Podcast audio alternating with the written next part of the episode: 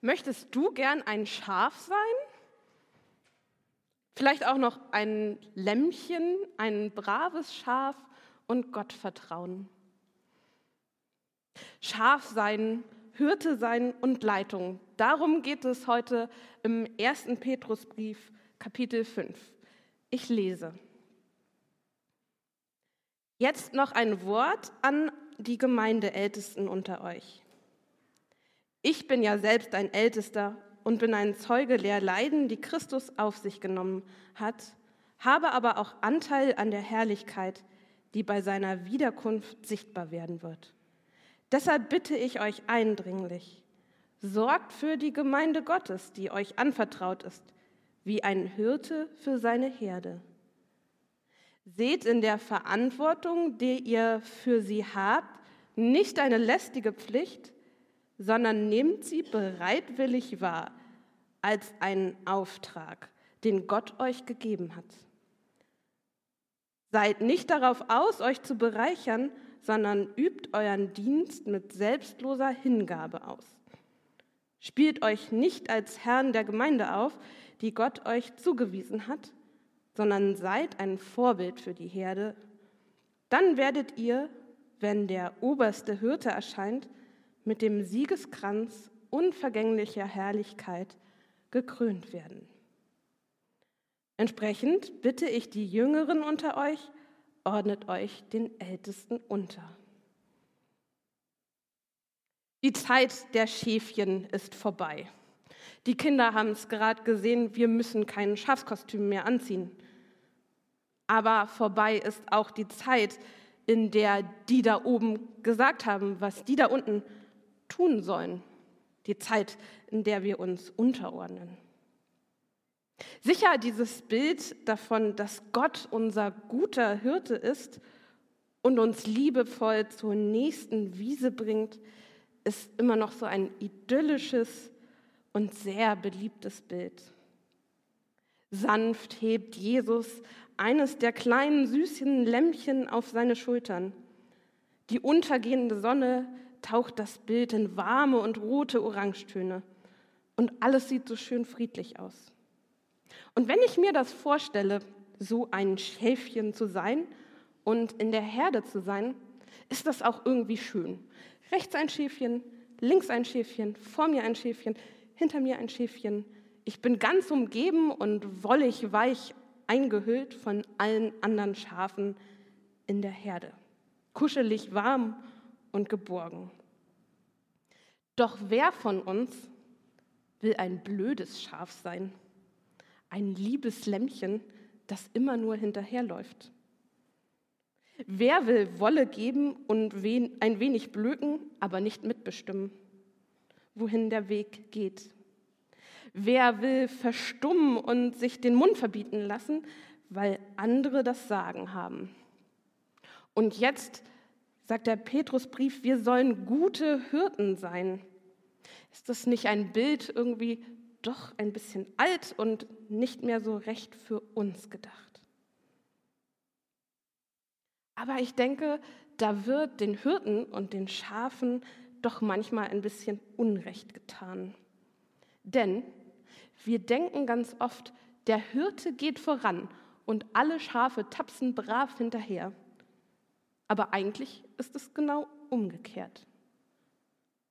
Die Schafe laufen vorne und der Hirte, der läuft hinterher. Jedenfalls war es so in Israel in der Antike. Die Schafe laufen voran und der Hirte ist entweder in der Mitte oder hinten, weil sonst hat der Hirte ja gar nicht die ganze Herde im Blick. Wenn er vorne laufen würde und alle Schafe laufen hinterher, dann sieht er ja nicht, was die Schafe in seinem Rücken tun. Darum läuft ein Hirte eigentlich hinter den Schafen und guckt, dass die Herde so zusammenbleibt. Und Schafe sind eigentlich auch gar keine dummen Tiere. Du dummes Schaf, sagen wir manchmal, aber das ist ein Vorurteil, das so gar nicht richtig stimmt. Wie gesagt, die Schafe laufen sogar alleine und kennen die besten Wiesen. Der Hirte folgt ihnen oder bleibt mit ihnen gemeinsam zusammen. Und Schafe sind schlaue, sehr soziale Tiere. Sie können sich richtig gut merken, wer noch so in ihrer Herde ist. Sie können die Gesichter der anderen Schafe voneinander unterscheiden. Für mich, die ich nicht geübt bin, sehen ja alle Schafe gleich aus, außer wenn sie vielleicht unterschiedliche Wollfarben haben. Aber ansonsten sehen sie doch alle ein bisschen gleich aus. Aber Schafe untereinander können sich gut voneinander unterscheiden. Sie kennen die Gesichter der anderen Schafe und können sich auch die Gesichter von uns Menschen merken. Schafe sind soziale Tiere, die in einer Herde zusammenlaufen und sich gegenseitig stärken. Im Winter brauchen sie die Wärme der anderen Tiere. Und im Sommer da sind sie auch zusammen und spenden sich manchmal sogar gegenseitig Schatten. Also eigentlich richtig tolle Tiere, diese Schafe. Und jetzt sagt der Petrusbrief, wir sollen Hirten sein. Er richtet sich direkt an die Hirten oder an die Gemeindeältesten. Aber ich glaube, es geht nicht nur an eine bestimmte Gruppe, dieser Petrusbrief, sondern es geht an ganz viele Menschen, die Leitungsverantwortung haben. Als der Petrusbrief geschrieben worden ist, da gab es noch keine richtigen Gemeindestrukturen oder so etwas wie Bischöfe oder sogar wie in der katholischen Kirche einen Papst. Die Gemeinde war gerade erst neu gegründet und sortierte sich gerade neu. Und vielleicht kennt ihr das, wenn eine Gruppe sich gerade neu gründet, dann muss man auch erstmal herausfinden, wie wollen wir zusammenarbeiten? Wie wollen wir miteinander gemeinsam unterwegs sein? Und wie, wie wollen wir einander führen und leiten?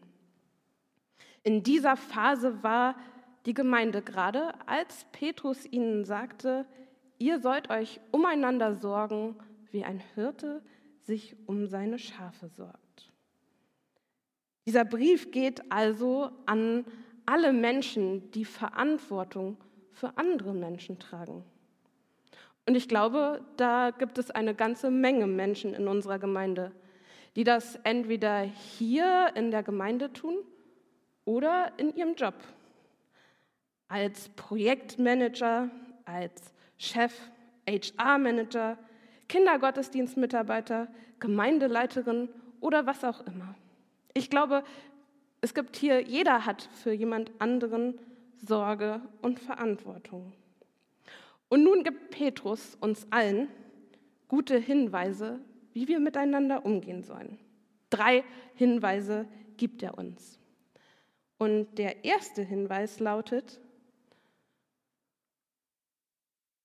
versuchen, das nochmal zu finden. Ist abgeschmiert, macht nichts. Dann müsst ihr gut zuhören. Der erste Hinweis, den Petrus sagt, lautet, seht in der Verantwortung, die ihr für sie habt, nicht eine lästige Pflicht, sondern nehmt sie bereitwillig wahr als einen Auftrag, den Gott euch gegeben hat. Keine lästige Pflicht, sondern ein bereitwillig angenommener Auftrag. Freiwillig, nicht gezwungen. Das ist schon eine ganz schön starke Aufforderung. Egal was du tust, tu es bereitwillig und nicht aus einer lästigen Pflicht heraus. Stell dir mal vor, du würdest das umsetzen. Stell dir mal vor, du würdest in deinem Leben nichts mehr aus einer Pflicht heraus tun, einem falschen Pflichtgefühl, sondern alles freiwillig. Ich finde, das ist ein sehr schöner, befreiender und motivierender Gedanke. Alles freiwillig zu tun, es gerne zu tun. Gleichzeitig denke ich aber, ob das so klappt, alles einfach nur freiwillig, ohne ein Pflichtgefühl. Nee, ohne ein Pflichtgefühl steht da ja nicht. Da steht vor allen Dingen nicht aufgrund einer lästigen Pflicht, sondern eben bereitwillig. Denn ich glaube, ganz ohne Pflichtgefühl geht es irgendwie auch nicht. Ohne Pflichtgefühl würde doch so einiges in unserer Gesellschaft nicht möglich sein und nicht passieren. Ich weiß nicht, ob ich heute Morgen aufgestanden wäre oder nicht doch meinen Wecker einfach ignoriert hätte, wenn ich da doch noch ein bisschen Pflichtgefühl da gewesen wäre.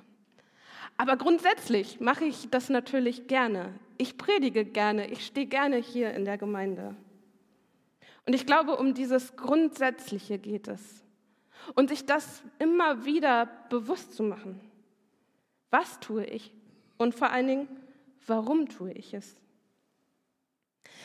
Dieser Petrusbrief gibt uns so eine Art Spiegel, an dem wir unsere Arbeit und das, was wir in unserem Leben tun, reflektieren können. Und wenn es eben in erster Linie nur noch Pflichtgefühl ist, lästige Aufgabe, aber wir es nicht mehr gern und bereitwillig tun, dann ist unsere Arbeit nicht mehr gut. Den zweiten Hinweis, den Petrus gibt, seid nicht darauf aus, euch zu bereichern, sondern übt euren Dienst mit selbstloser Hingabe aus. Auch das ist ein Ziel, was sehr hoch gesteckt ist. Und auch dieses Ziel geht in die Fragestellung, überprüfe und reflektiere deine Haltung, mit der du Dinge tust. Nicht aus einem Gewinn heraus, sondern in selbstloser Hingabe. Selbstlose Hingabe, auch das klingt immer so hochgesteckt, als würde man sich selbst komplett ignorieren. Aber ich glaube, auch hier geht es mehr darum, eine Zielrichtung zu haben, zu schauen, was ist Nummer eins und was ist Nummer zwei. Der andere oder die anderen, der Dienst ist Nummer eins und ich bin Nummer zwei. Natürlich machen wir Dinge auch, um anerkannt zu werden. Natürlich wollen wir auch in gewisser Weise finanziell vergütet werden. Aber eben zuerst danach zu schauen, dass das nicht der, die große Motivation ist, sondern danach zu schauen, wie kann ich meinem Nächsten, wie kann ich anderen etwas Gutes tun. Und ich glaube, es ist auch so ein bisschen zwischen dem ersten Punkt und dem zweiten Punkt so ein Abwägen. Also das einerseits nicht aus reinem Pflichtgefühl zu tun, aber dann doch ein bisschen verpflichtet, sich dem Nächsten trotzdem verpflichtet zu fühlen. Es gibt hier einen Propheten im Alten Testament, der Hesekiel heißt und der auch über Hirten und Herden und die Hirten Israels gesprochen hat. Er hat darüber gesprochen, dass die reichen Leiterinnen und Leiter Israels keine guten Hirten sind. Er sagt, sollen die Hirten nicht die Herde weiden, aber ihr esst das Fett und kleidet euch mit der Wolle und schlachtet das Gemästete, aber die Schafe wollt ihr nicht weiden. Ein starker Kritikpunkt, den der Prophet Hesekiel da sagt. Und ich glaube, wenn wir das eine über Hirten lesen, dann klingt das andere über die anderen Hirten auch immer mit aus dem Alten Testament. Und ich glaube, ich will jetzt hier keine große Moralpredigt schwingen und darüber sprechen, dass wir selbstloser sein müssen, aber schon dass wir uns immer wieder selbst reflektieren. Wo haben wir einen Vorteil von anderen Menschen? Wo nutzen wir die Wolle anderer Schafe, könnte man noch sagen. Wo nutze ich andere Menschen, andere Schafe? Und kümmere ich mich dann auch um sie? Also es ist völlig in Ordnung, das hätte nie jemand gesagt, es ist völlig in Ordnung, als Hirte auch die Wolle der Schafe zu nehmen. Aber dann muss ich mich eben auch um die Schafe kümmern. Also zu schauen, wo habe ich von anderen Menschen einen Vorteil? Wo nutze ich andere Menschen aus? Also jetzt im positiven Sinn. Wo bin ich mit anderen Menschen in Gemeinschaft? Wo hilft mir das weiter? Aber wie kann ich dann auch für diese anderen Menschen da sein, damit ich eben nicht ein Hirte bin, der seine Schafsherde vergisst und am Ende ignoriert? Petrus gibt uns noch eine dritte Empfehlung. Spielt euch nicht als Herrn der Gemeinde auf, die Gott euch zugewiesen hat, sondern seid ein Vorbild für die Herde. Vorbild sein, das klingt fast nach einem dieser modernen Führungs- und Leitungskonzepte. Vorbild sein und ähm, selbst Dinge tun und nicht Sachen von anderen verlangen, die ich selbst gar nicht tue. Spiele dich nicht als Herr über die Gemeinde auf, als Herr über deine Freunde, über Mitmenschen auf Arbeit, als Herr in einer Gruppe, sondern sei ein Vorbild. Und da passt wieder das Bild von dem Hirten, der irgendwie hinterhergeht oder in der Mitte von seiner Schafsherde ist. Immer darauf zu schauen, was machen die anderen gerade und wie gehe ich mit ihnen um.